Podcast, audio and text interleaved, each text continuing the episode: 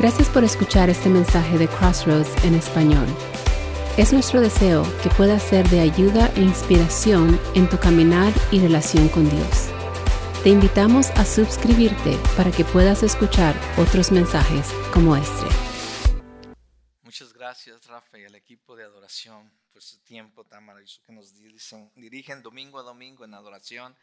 Y me da mucho gusto también de que usted tome de su tiempo para estar aquí, para poder adorar al Señor juntos. Así es que bienvenidos, que el Señor les bendiga. Eh, hoy continuamos nuestra serie Magnífico Rey, so le voy a invitar rápidamente que tenga su Biblia, la copia de su Biblia o su aplicación de la Biblia lista, porque hoy vamos a estar en dos diferentes ah, eh, pasajes de la Biblia. El primero va a ser Mateo 1.21. Es que si usted puede buscar ahí en su Biblia Mateo 1.21, póngale ahí una hojita o algo. Y el segundo pasaje que vamos también a estar viendo el día de hoy es Lucas 4, 18 y 19. Lucas 4, 18 y 19. Esos son los versos en los que vamos a estar el día de hoy. Así es que le voy a invitar que los tenga por ahí listo. El tema de hoy es un nuevo comienzo.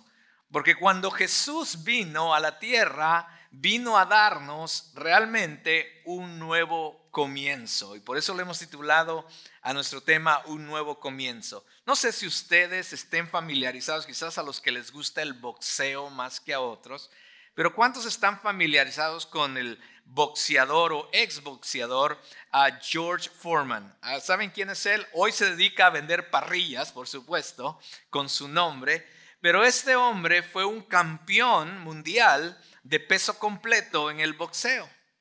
Y aparte de, eso, y aparte de vender parrillas y ser famoso y tener mucho dinero, también tiene muchos hijos. Él tiene 12 hijos. Tiene siete niñas o siete mujeres y siete hombres. Cinco, perdón, cinco hombres. A los cinco hombres, él les puso su nombre a todos. Entonces es George Jr., George el tercero, George el cuarto, George el quinto y George el sexto. ¿Se imagina? Él a veces bromea diciendo de que a veces no se recuerda de los nombres de sus hijos, pero todos se llaman igual que él, George. Todos quizás en algún momento, sobre todo los que tenemos hijos, pasamos también por esa serie de pensamiento y emociones al, al tener nosotros nuestros hijos y pensar en un nombre. Quizás algunos pensaron con mucha anticipación, o quizás como yo, antes aún de casado, yo ya estaba pensando en el nombre que iba a ser mi primer hijo, y por eso Marcos David se llama Marcos David. Antes que yo me casara con Daniel, que yo sabía que mi primer hijo, yo no sé por qué, decía yo, iba a ser, iba a ser hombre y se va a llamar Marcos David. Y bueno, pero esa es otra historia para después. Pero muchos de nosotros pensamos sí, o quizás otros, llegó el momento de que nació el bebé y todavía no tenían nombre. ¿Cómo le ponemos? Y al final nomás le tiraron ahí lo que saliera, ¿no? Entonces, y así pasa. Así pasa en muchas familias. Muchas veces pensamos en un nombre en honor a algún familiar quizás. Quizás pensamos en honor a nuestro padre, al abuelo del niño. Quizás pensamos en honor quizás a una figura pública o alguien que tuvo un efecto en nuestras vidas. Eh, quizás otros simplemente les gustó el nombre, simplemente dijeron, ese nombre me gusta, me gusta ese nombre y ese lo voy a poner. No tiene realmente algún sentido eh, personal.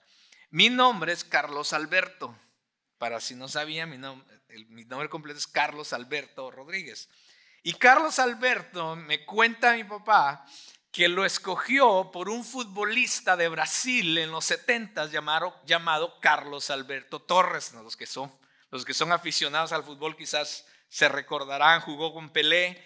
Eh, y entonces mi papá era aficionado al fútbol y entonces le encantaba su, eh, eh, equipo favorito en los mundiales era Brasil, le iba a Brasil y por supuesto dijo, ¿le pongo peleo? Le pongo, y pues gracias a Dios se refirió Carlos Alberto, ¿verdad? Que era el otro jugador. Entonces me puso Carlos Alberto por ese jugador de fútbol. La ironía es que yo ni juego fútbol, ni sé jugar fútbol y a veces ni me gusta el fútbol, o sea, el soccer. Entonces, esa es la ironía. Yo digo, papá, o sea, qué ironía. Ni juego, ni me gusta, ni sé jugar fútbol. Pero bueno, José nunca tuvo el del José de la historia de Jesús que vamos a ver el día de hoy. Nunca tuvo el privilegio de elegir el nombre para su hijo. O el hijo de María, dijera yo. Porque técnicamente José no era el padre de ese bebé que María iba a tener. Pensemos por unos momentos en este personaje de José. María, la prometida de él, estaban ya, estaban por casarse, pero no voy a entrar mucho en detalle, pero los compromisos de esa cultura eran muy, muy diferentes a los compromisos de hoy en día. El comprometerse a una persona era como que ya estaban casados, ya más estaban esperando la, la bendición del, del, rabí, ¿no? Eh, pero era casi, era básicamente ya estaban casados sin vivir juntos. Y aquí estaba María, la prometida de José. Viene, se le presenta a él a su prometido o ya casi su esposo y le dice, ¿sabes qué? Estoy embarazada. Sorpresa. Y entonces él dice, o sea, ¿cómo? O sea, nosotros tú y yo, o sea, para nada, o sea, nos estamos cuidando, te respeto, te he respetado, o sea, ¿cómo? Piense en eso por un momento y por supuesto esta, esta, esta historia no, se trata de José, eso no, voy a, no quiero entrar eh, en, en lleno en cuanto a José, pero él Imagínense todo lo que está pasando. Sin embargo, la Biblia dice de que él era un hombre justo. Y, entonces no queriendo, dice la Biblia, denunciarla públicamente, porque el denunciarla públicamente en esa cultura, en ese tiempo, significaba ser apedreada y muerta por el pueblo. Entonces él, siendo un hombre justo y quizás porque también la amaba, decía, eh, ¿qué hago? ¿La denuncio y la van a apedrear hasta, hasta la muerte? ¿O mejor prefiero, y prefiero quedarse callado, salir por la puerta de atrás y desaparecer? Ese era el plan de José, abandonarla en secreto. Estaba herido el hombre y todas sus esperanzas de hacer una familia con María, un hogar feliz, se habían desvanecido. Y entonces él ya estaba, planeando, ya había, lo había pensado, cómo lo iba a hacer, cuándo lo iba a hacer, y se fue a dormir para que llegara el momento. Y cuando estaba dormido, entonces dice la palabra de Dios ahí en Mateo, si usted tiene su Biblia 1, que un ángel vino en sueño a José. Y dice el versículo, voy a comenzar desde el 20. Dice la palabra del Señor, pero mientras pensaba en esto, José, se le apareció en sueños un ángel del Señor diciéndole, José, hijo de David, no temas recibir a María tu mujer, porque el niño que, se, que ha engendrado en ella es del Espíritu Santo, y dará a luz un hijo, y le pondrás por nombre Jesús, porque él salvará a su pueblo de sus pecados. Oremos. Amado Dios, yo te doy gracias porque mandaste a tu Hijo alrededor de dos mil años atrás, con un propósito, con un plan. No fue simplemente que se apareció de la nada, sino fue un plan perfecto mucho, mucho antes, aún antes de la creación del mundo. Tú ya tenías un plan y un plan para nosotros a través de tu Hijo Jesús. Te pido que tu palabra nos enseñe acerca de esa misión. Gracias por mandarlo como misionero a esta tierra para que muchos de nosotros pudiéramos ser salvos. Señor, gracias por tu palabra. Enséñanos en esta mañana. Señor, y al escuchar tu palabra, que nuestra mente y nuestro corazón sean transformados, Señor, y a vivir de acuerdo a como tú deseas que vivamos, por el hecho de que Jesús vino a salvarnos. glorifícate en nuestras vidas. Hágase tu voluntad y hágase tu voluntad también, Señor, a través de mis labios y mi vida al presentar tu palabra. En Cristo Jesús oramos. Amén y amén. Por mucho, mis amados, que José amara a María, luchó por creer. Y, por favor, escúchenme los hombres, porque eso es una realidad. Por mucho que este hombre haya amado a María, tuvo que haber luchado en creer la historia de María. ¿Poco no? O sea, si no es por el ángel, si no es por el ángel del Señor que se le aparece, como vimos, usted puede entender un poco, sobre todo los hombres, cómo este hombre, José, estaba luchando consigo mismo. ¿Cómo podía entender, cómo podía él comprender lo que María le estaba diciendo que estaba pasando en su vientre? Tenemos que darle crédito a este hombre, porque no se apresuró a juzgarla y ¿verdad? E ir a, decirle a todo el pueblo, a difamarla. No se apresuró eso, sino, aunque estaba pensando, por supuesto, en abandonarla, podemos ver que dentro de la bondad y la misericordia de Dios, tomó un tiempo, tomó un tiempo y fue ahí donde el ángel se aparece, el ángel del Señor se aparece y entonces habla a José acerca de esto que estaba pasando en María. Gracias a Dios, él entendió que María no le había sido infiel. Entonces se le manda a tomar a este, eh, a María, primeramente a María como su esposa, pero a este bebé también como su hijo. Él vino a ser el padre adoptivo de este bebé. Y, y en esa conversación, el ángel le dice, y llamarás su nombre Jesús. El nombre del bebé no iba a ser José Junior. El del, el nombre del bebé no iba a ser el nombre del futbolista de la era, el mejor futbolista de la era, sino que su nombre iba a ser Jesús. Y esto me lleva al primer punto. Jesús nos ha dado la oportunidad de ser salvos. Jesús nos ha dado la oportunidad de ser salvo. José y María no tuvieron que revisar los libros de nombres, no tuvieron que ir al Antiguo Testamento para ver qué nombres era el más apropiado para el bebé, no tuvieron que irse en línea para ver cuáles eran los nombres más populares para niños en ese momento, no tuvieron que hacer nada de eso, de eso se encargó Dios a través del ángel. Entonces Jesús, el nombre Jesús era un nombre realmente un poco común en esa cultura y en esa era. Es como decir hoy en día José y Carlos. Usted va a México y todo el mundo se llama José y todo el mundo se llama Carlos. Entonces es increíble las veces que yo me he metido en problemas con la ley. No le diga nadie, en el pastel siempre se mete en problemas por mi nombre.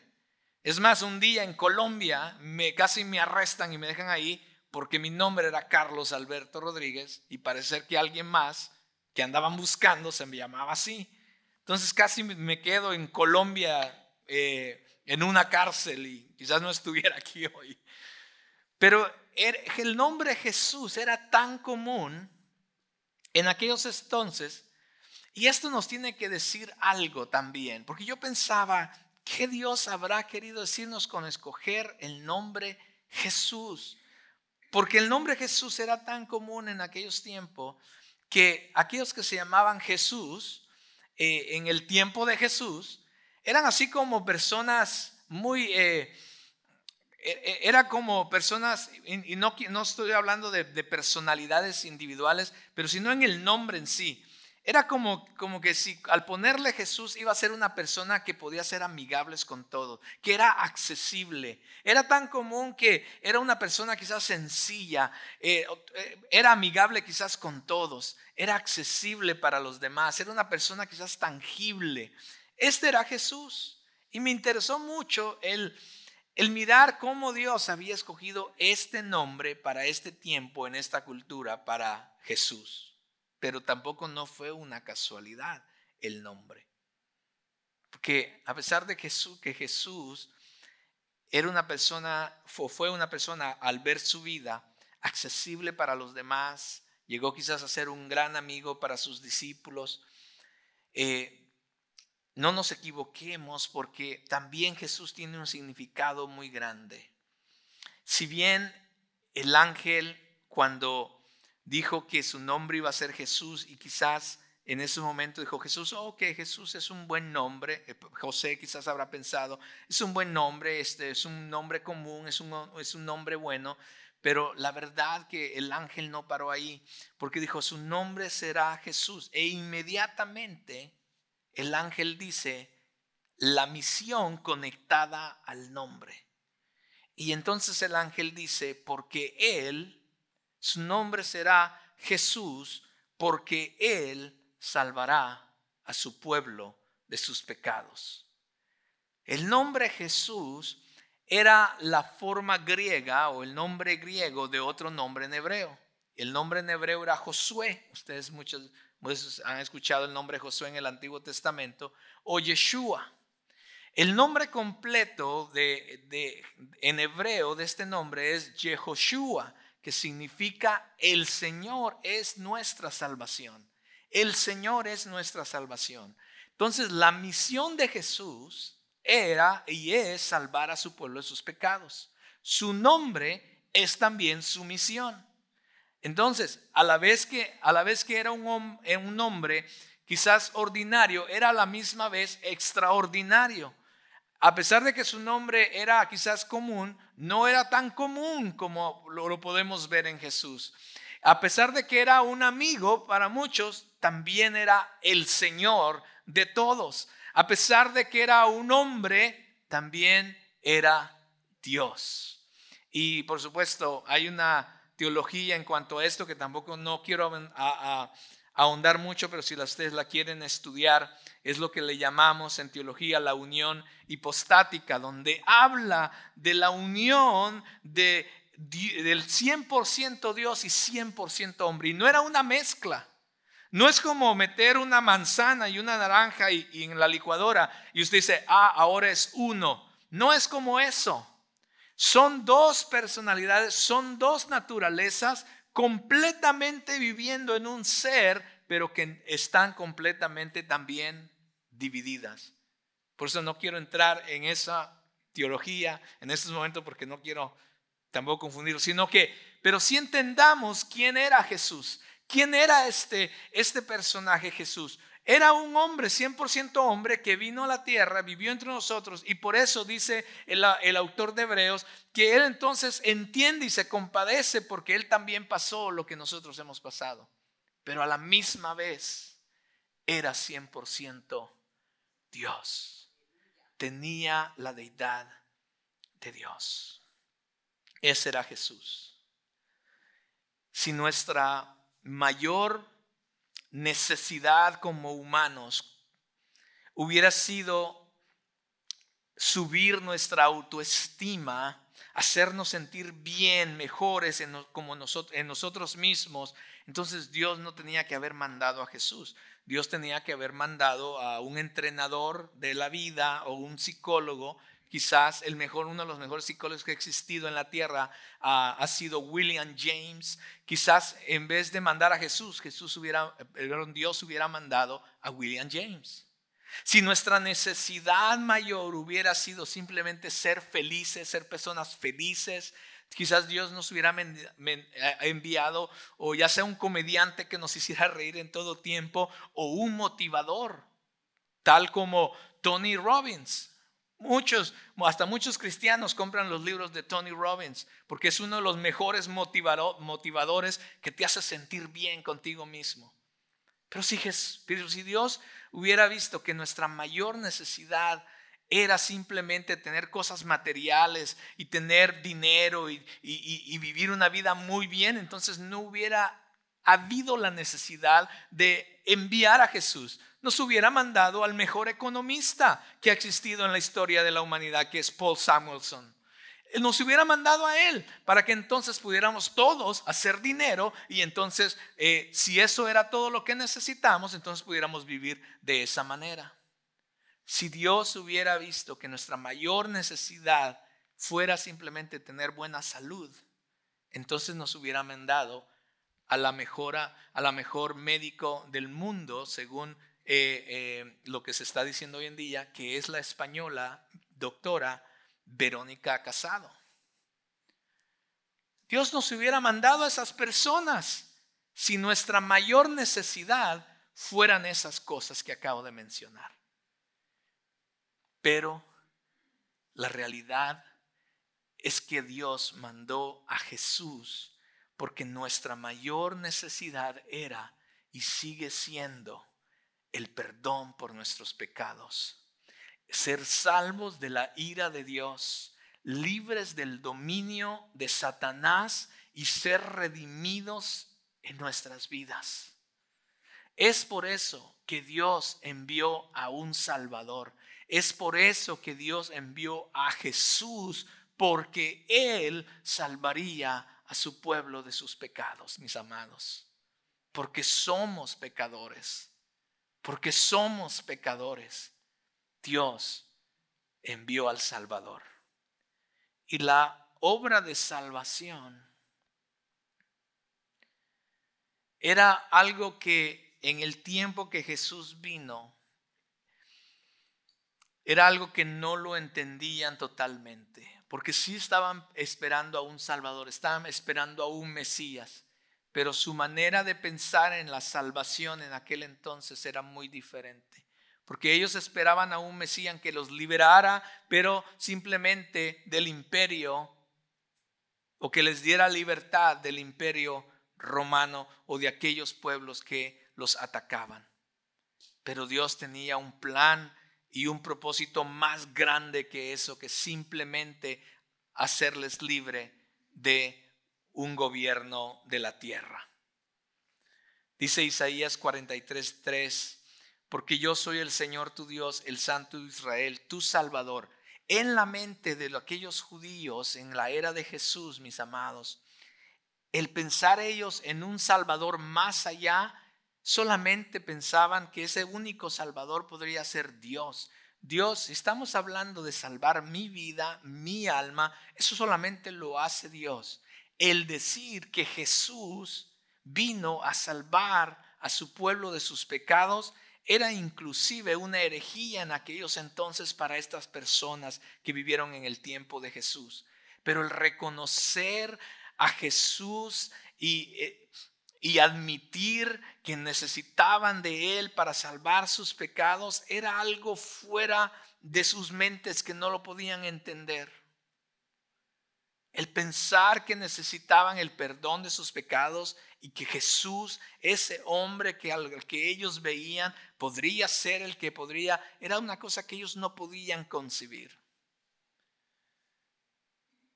Pero si lo piensas, Jesús recibió el nombre de su Padre. Porque según Isaías, el único que podía salvar era Dios. Según la cultura judía, el único que podía salvarles de sus pecados era Dios. Y aquí estaba este niño que nos había sido dado. Y su nombre es Jesús. Porque Él salvaría a su pueblo de sus pecados. El número dos, mis amados, el punto número dos es que Jesús nos ha dado la oportunidad de una nueva esperanza. Les voy a invitar que avancemos 30 años después y les voy a invitar que abra su Biblia a Lucas 4.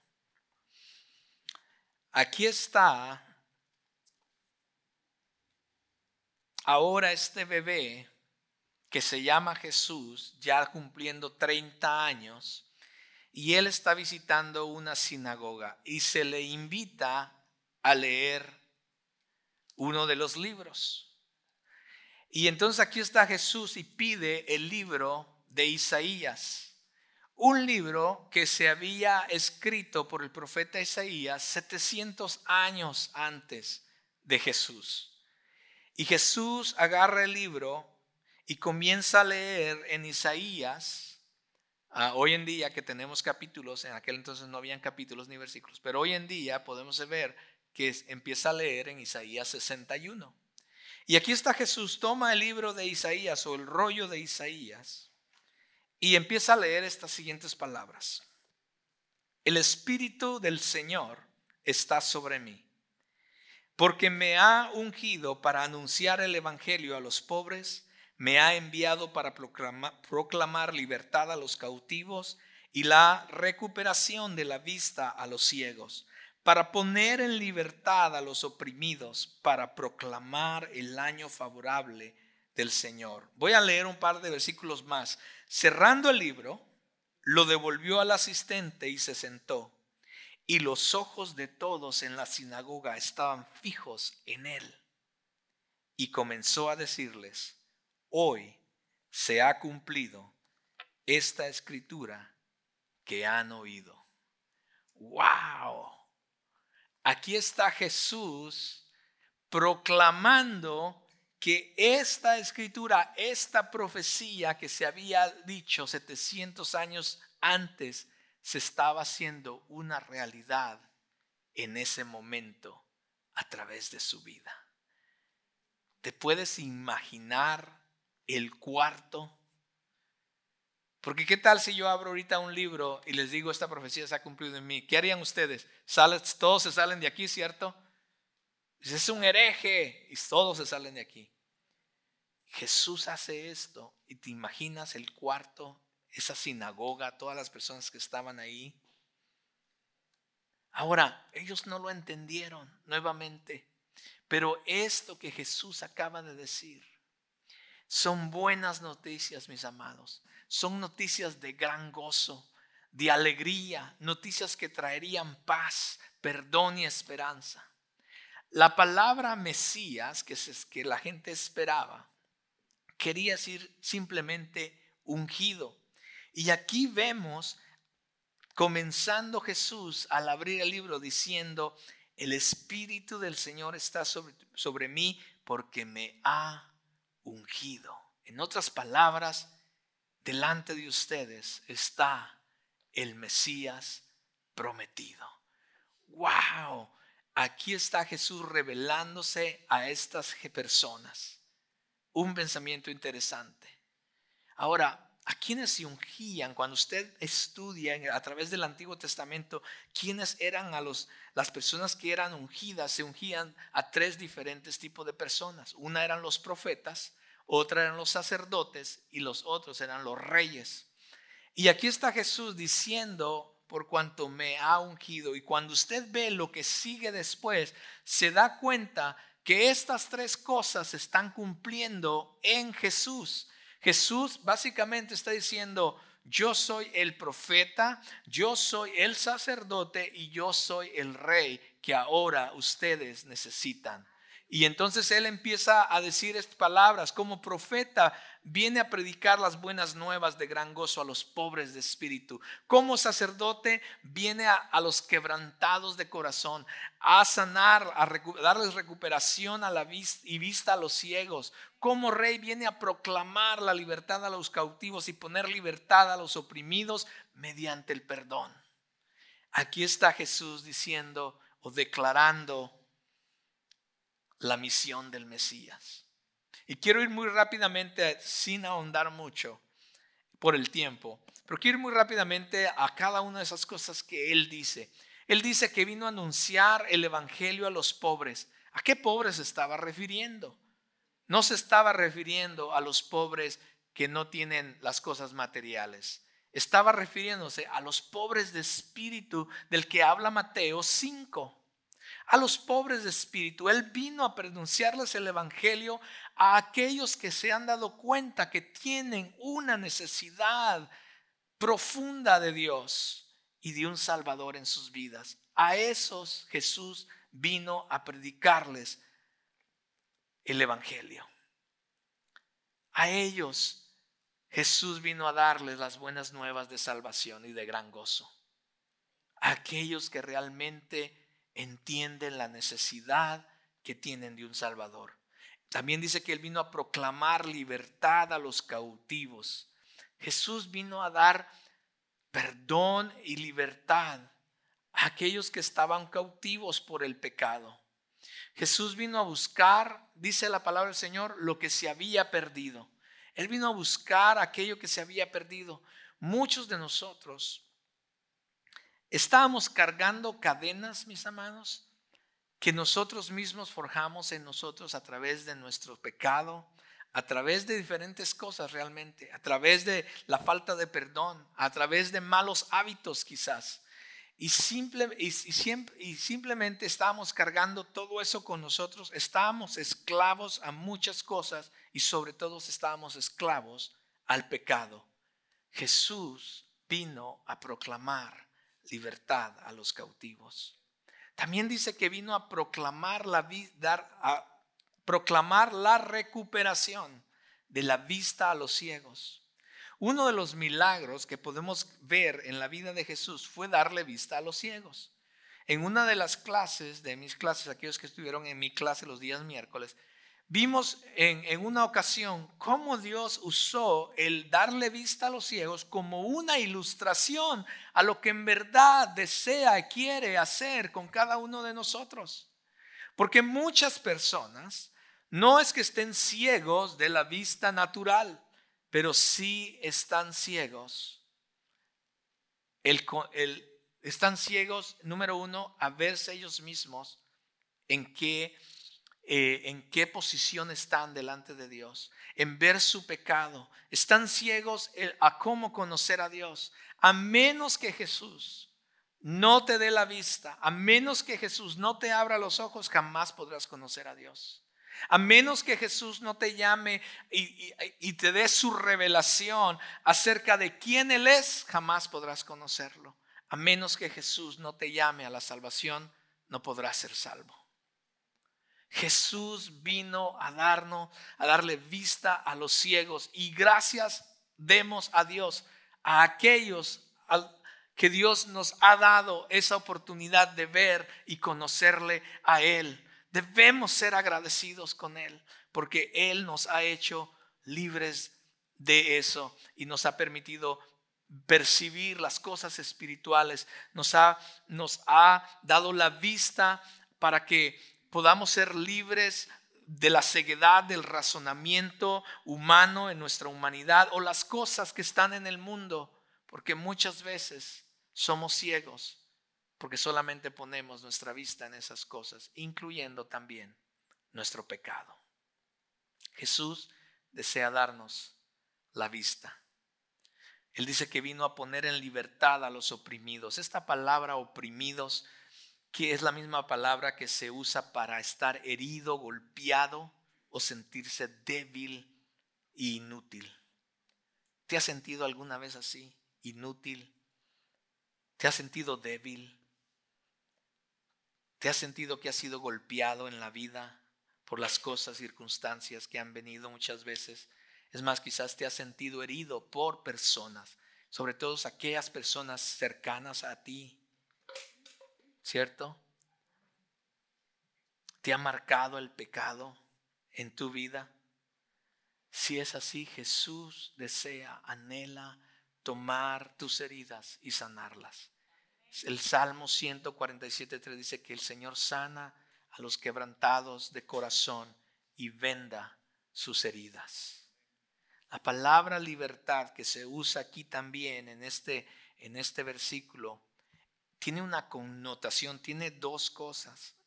Tiene la primera, tiene la connotación de ser puesto en libertad pero tiene la connotación también de que una vez puesto en libertad, tienes también una misión de poner a otros en libertad.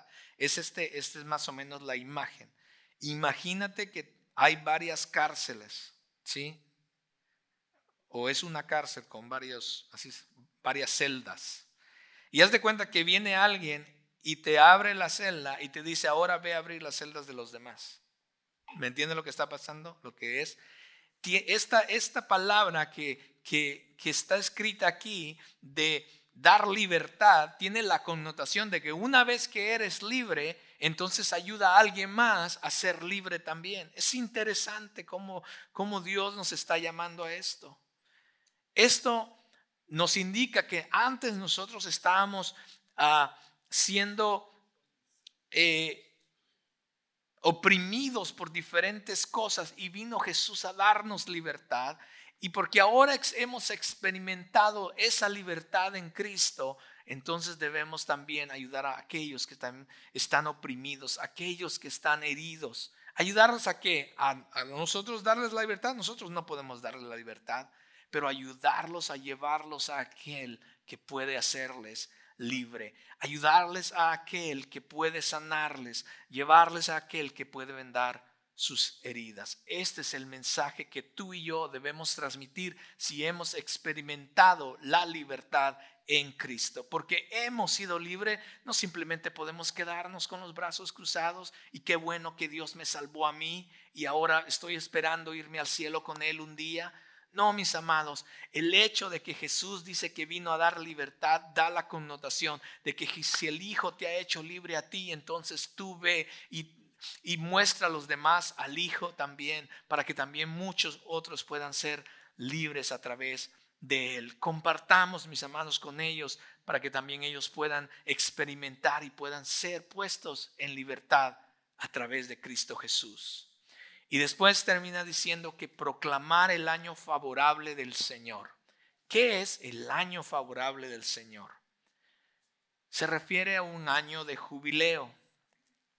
Este era un tiempo de gozo, de paz, de esperanza. Déjeme darle el trasfondo. El trasfondo de esto está en Levíticos 25. Cuando usted lee Levíticos 25, ahí explica lo que es el año de jubileo. Y esto pasaba cada 50 años en Israel cada 50 años. Y en este tiempo lo que pasaba era de que las tierras se, se empezaba con, con, la parte natural, ¿no? Las tierras se trabajaban por seis años y se dejaba un año para que descansara. Seis años trabajando la tierra y se descansaba. Pero cuando llegaba el final de los 49 años, o después de siete ciclos, entonces en el año 50 se dejaba, por dos años se dejaba descansar la tierra. Y entonces la tierra se renovaba por sí misma, algo que ya no hacemos hoy en día, el, ser humano ya no hace eso. Pero así es como Dios creó la tierra, que se renovara por sí misma. Y después eh, las aquellas personas que tenían deudas con los demás se les era perdonada. ¿Te imaginas tú? El banco llamándote diciendo en el, en el año 50, eh, Carlos, Anielka, su deuda ha sido perdonada. Uh, no, no sería año de jubileo eso, que nos llamen todos nuestros acreedores y nos digan, su deuda ya, ya está, ya no tiene que pagar nada. ¿Cierto que nos da gozo el simplemente pensar eso? Pues esto era lo que pasaba en el año del jubileo. También pasaba esto, aquellos que tenían... Eh, por ejemplo, si yo, por ejemplo, yo tengo a Marcos como mi hijo y yo le estaba endeudado con alguien y no le podía pagar, tenía que darle a mi hijo para que fuera a trabajar como un esclavo para él. Muchas de esas personas habían sido esclavas por mucho tiempo, mis amados. Por mucho tiempo, muchos de ellos esperaban con ansias el año del jubileo. ¿Para qué? Para poder ser libres de eso, de su deuda, para poder ser libres, para poder aquellos que quizás por años y años estaban siendo eh, usados como esclavos trabajando en, otro lugar por la deuda de sus padres, estaban esperando con ansias una vez en su vida que llegara el año del jubileo para entonces ser libres y regresar a casa, mis amados. ¿Está entendiendo lo que es el año del jubileo? Eso era el año del jubileo. Y Jesús dice, he venido para proclamar el año de jubileo. En Él, mis amados, en Él podemos ser libres de nuestra deuda. En Él podemos regresar a casa, mis amados. Ya no somos, ya no somos, ya no tenemos que estar como esclavos, sino que Él dice, ahora puedes regresar a casa porque yo he pagado la deuda. Eso es lo que Jesús está diciendo. Ese era Jesús, el que vino a salvar a su pueblo de sus pecados. Él ha, pagado, la deuda que teníamos con Dios. Jesús nos puso en libertad. En Él podemos descansar, mis amados. En Él nos ha dado lo que se nos fue quitado y a través de él podemos regresar a casa. Ahora, cuando lees en Isaías 61, hay una última parte que Jesús no dijo en Lucas 4.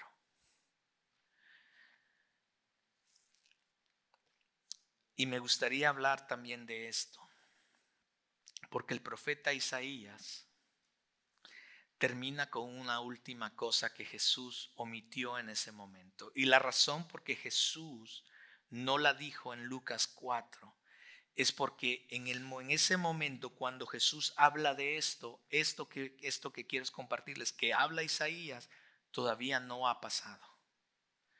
Todas las demás cosas, Jesús dice, todo esto viene a cumplirse hoy en mí.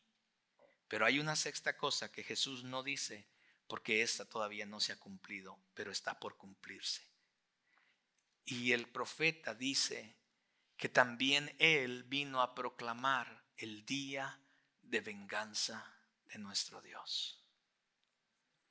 Jesús no mencionó el día del juicio en Lucas 4 porque aún no estaba por llegar. Estamos en estos momentos, mis amados, viviendo en el tiempo de jubileo. Creo que el próximo año, en el 2021, viene una serie de los últimos tiempos, los días miércoles, y si usted está interesado, esté pendiente. Vamos a hablar de estas cosas. Estamos viviendo en el tiempo del jubileo en estos momentos. Pero mis amados, pero para aquellos que no han creído, rechazaron, enfrentarán el juicio y la venganza de nuestro Dios. Solamente aquellos que creen y obedecen a Jesús pueden experimentar el año del jubileo. Pero Juan 3, donde sabemos muchos, todos nos sabemos el famoso versículo Juan 3:16. Yo sé que ya ahorita ya lo está diciendo usted en su mente.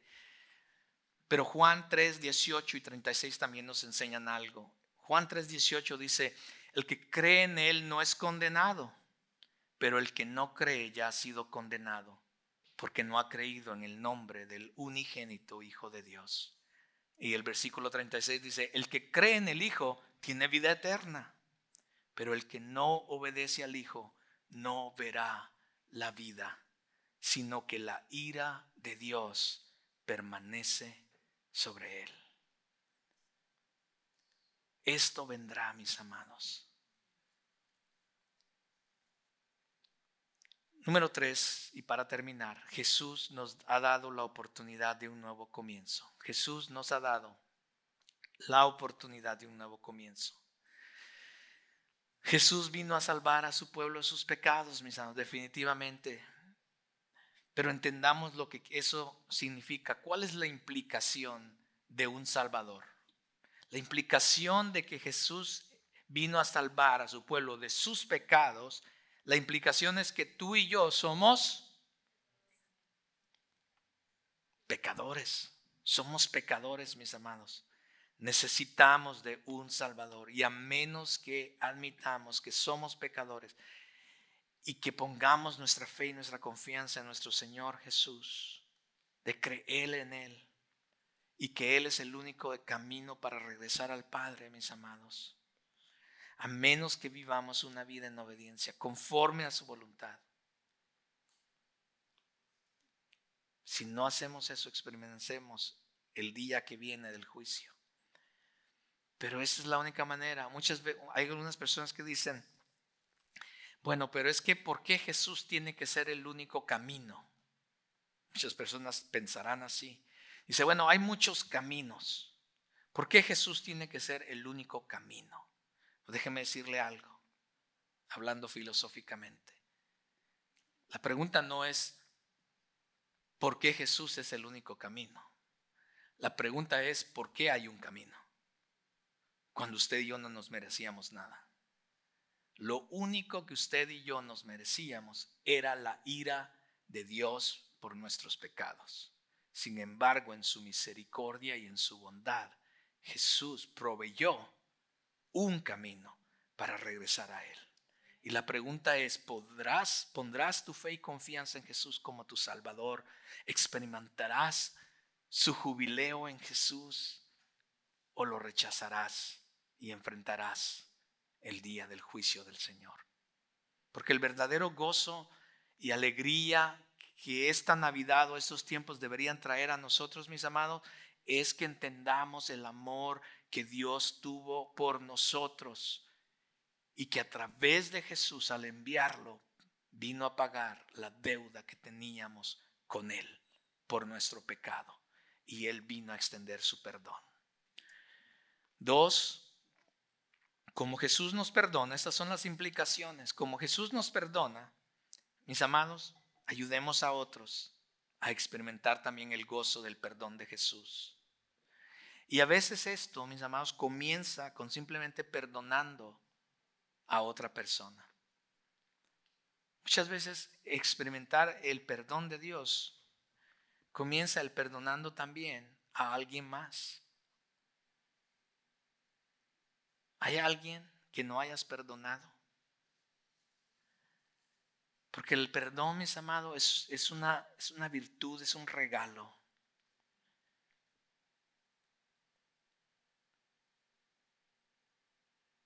Si hay alguien que todavía no has perdonado, mis amados, muchas veces esta falta de perdón no nos hace libres. ¿Se acuerdan cuando hablábamos de las cadenas que muchas veces nosotros mismos nos ponemos? La falta de perdón es una de estas cadenas que muchas veces Jesús desea hacernos libre y comienza muchas veces con perdonar a alguien más. Es más, la clínica Mayo publicó un estudio, y creo que esto se los he dicho en otros sermones atrás, que mostró que es mejor perdonar que guardar rencor. Porque más allá de simplemente la emoción de estar enojado y el resentimiento que sentimos por alguien más, también es dañino para tu salud. Ellos dicen que esto causa altos niveles de estrés, presión arterial, más ansiedad y las habilidades deficientes para controlar la ira. ¿Conoces personas así? Yo sí. Y muchas veces es por falta de perdón.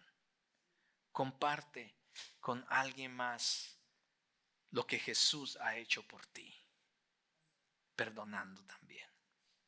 Y tres, mantén la, la esperanza en Jesús cuando no sepas qué hacer frente a las cosas de la vida. Hoy en día hay tanta gente, mis amados, que ni siquiera saben que se están perdiendo sin Jesús. La gente está herida, distraída, sola, triste, enojada, etcétera, etcétera. Y encima de eso, usted póngale la pandemia del 2020 y todas las cosas que han pasado en el 2020. Mucha gente está ansiosa para que se llegue el 31 de diciembre. Ojalá que no haya un, un mes, este, ¿cómo se dice? No treceado, el número 13, ¿no? Cada que nos vayan a engañar, dice, no, ahora vamos al, al mes número 13 del 2020. Ya no queremos nada del 2020. Y muchas personas están ansiosas por esto. Muchas personas están ansiosas por la nueva vacuna que se está ya distribuyendo. Es más, muchas personas están poniendo su eh, confianza en una vacuna. No estoy diciendo que se la ponga o no se la ponga. Eso es cosa, cuestión de usted, mis amados. Pero mi punto es que nuestra confianza no debe estar en una vacuna, ni en lo que el gobierno, ni en lo que nada pueda hacer. Nuestra confianza y nuestra esperanza solamente está y debe de estar en Jesús. Solamente, mis amados. Ayudemos también a los demás a tener una esperanza, poner su, eh, su esperanza en Jesús. Pero la única manera que vamos a ayudar a las demás personas a poner su esperanza en Jesús es cuando ellos vean que también nuestra esperanza está en Jesús. No le digamos a alguien más, tu esperanza debe estar en Jesús, pero nosotros estamos actuando de diferente manera, ¿cierto? Estamos actuando en temor, estamos actuando de diferente manera. No, mis amados, Él vino para anunciar el Evangelio a los pobres, para proclamar libertad a los cautivos, la recuperación de la vista a los ciegos, para poner en libertad a los oprimidos y para proclamar el año favorable del Señor. José, el esposo de María, estaba herido, confundido, se sentía traicionado, no tenía esperanza, había perdido la esperanza. y estaba listo para dejar amarilla, para dejarlo ir todo, perderlo todo, mis amados. Y fue en ese momento que el ángel del Señor se le apareció y le dijo, no temas, no temas, porque el niño es del Espíritu Santo y le pondrás por nombre Jesús, porque Él salvará a su pueblo de sus pecados. Oremos. Amado Dios, gracias. Gracias por haber enviado a Jesús.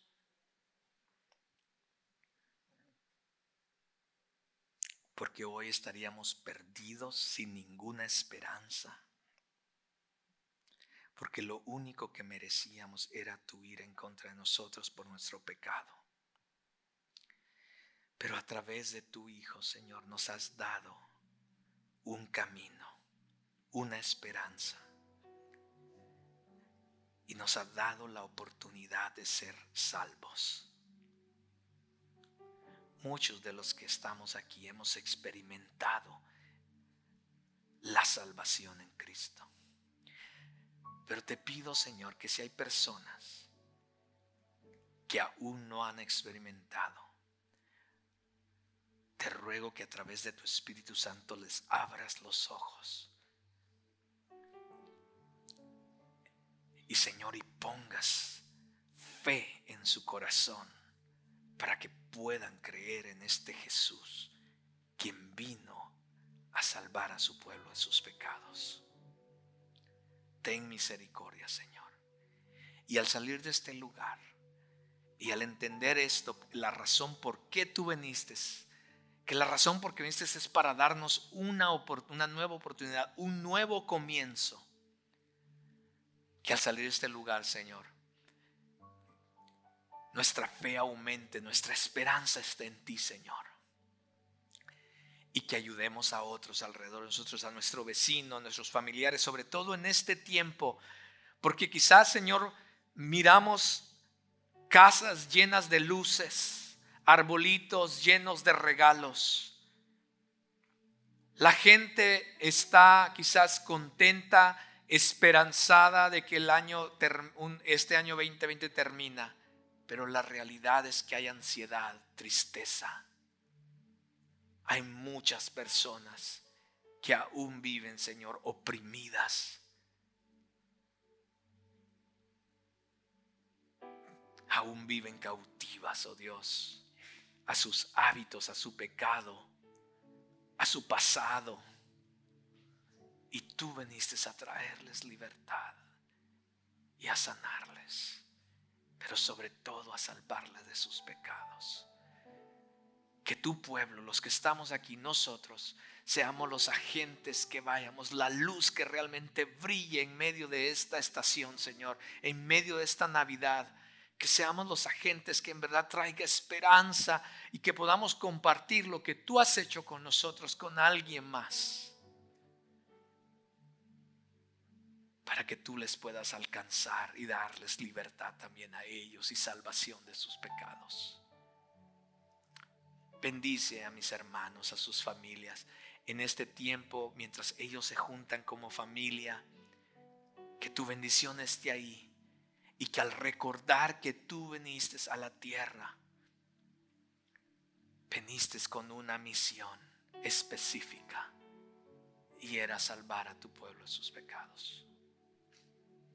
Que no se nos olvide esto, Señor y al recordarte que seamos, tengamos un corazón siempre agradecidos,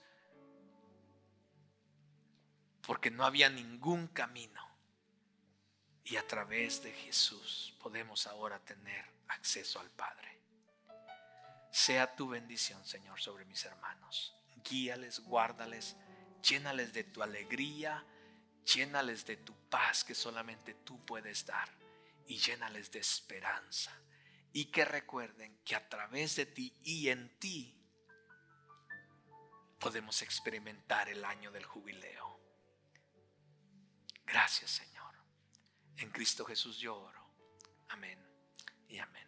Que el Señor les bendiga, mis hermanos. Feliz Navidad y nos vemos el próximo domingo con la ayuda del Señor. Esperamos que hayas disfrutado este mensaje. Si deseas saber más acerca de cómo tener una mejor relación con Dios o deseas más información acerca de nuestra iglesia, visita nuestra página de internet crossroadstw.org.